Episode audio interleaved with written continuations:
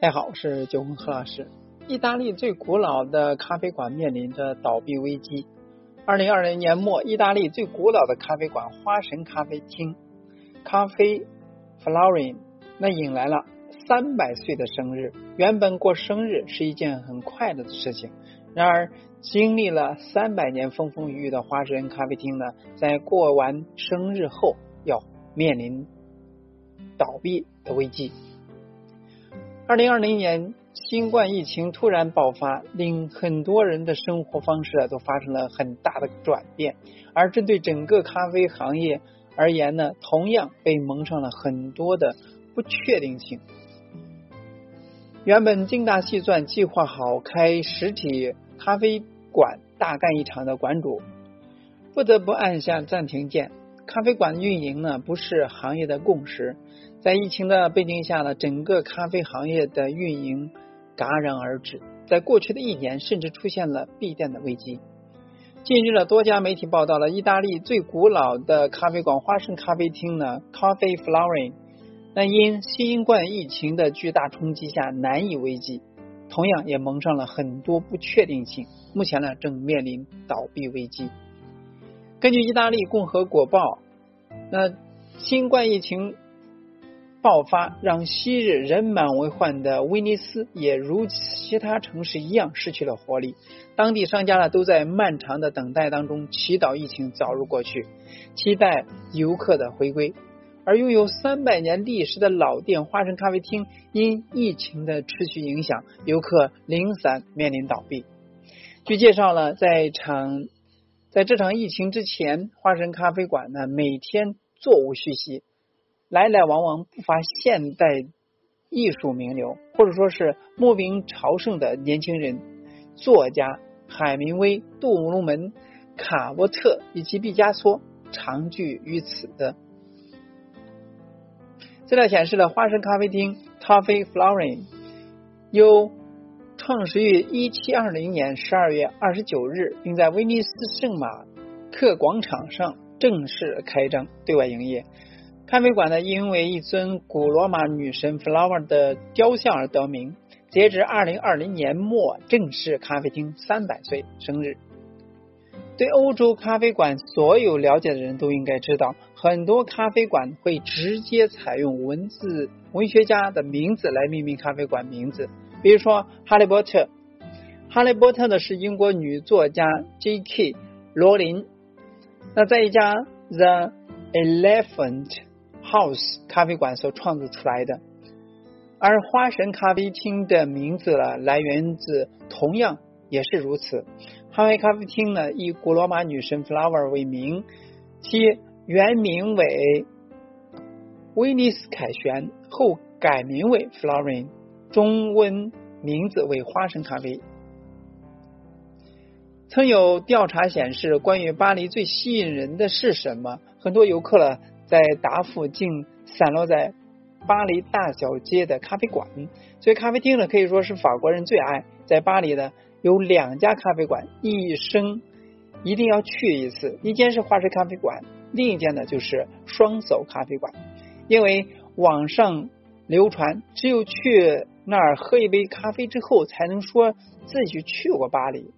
徐志摩也称，如果巴黎少了咖啡馆，恐怕会变得一无可爱。花生咖啡馆，我作为意大利最古老的咖啡馆呢，显而易见，这家咖啡馆的地位呢，与对于意大利法国而言有着非凡的意义。所以，对于花生咖啡厅面临倒闭危机。相关负责人表示，自己一直在坚持，尽一切努力让咖啡厅呢保持生机，但一切都是徒劳。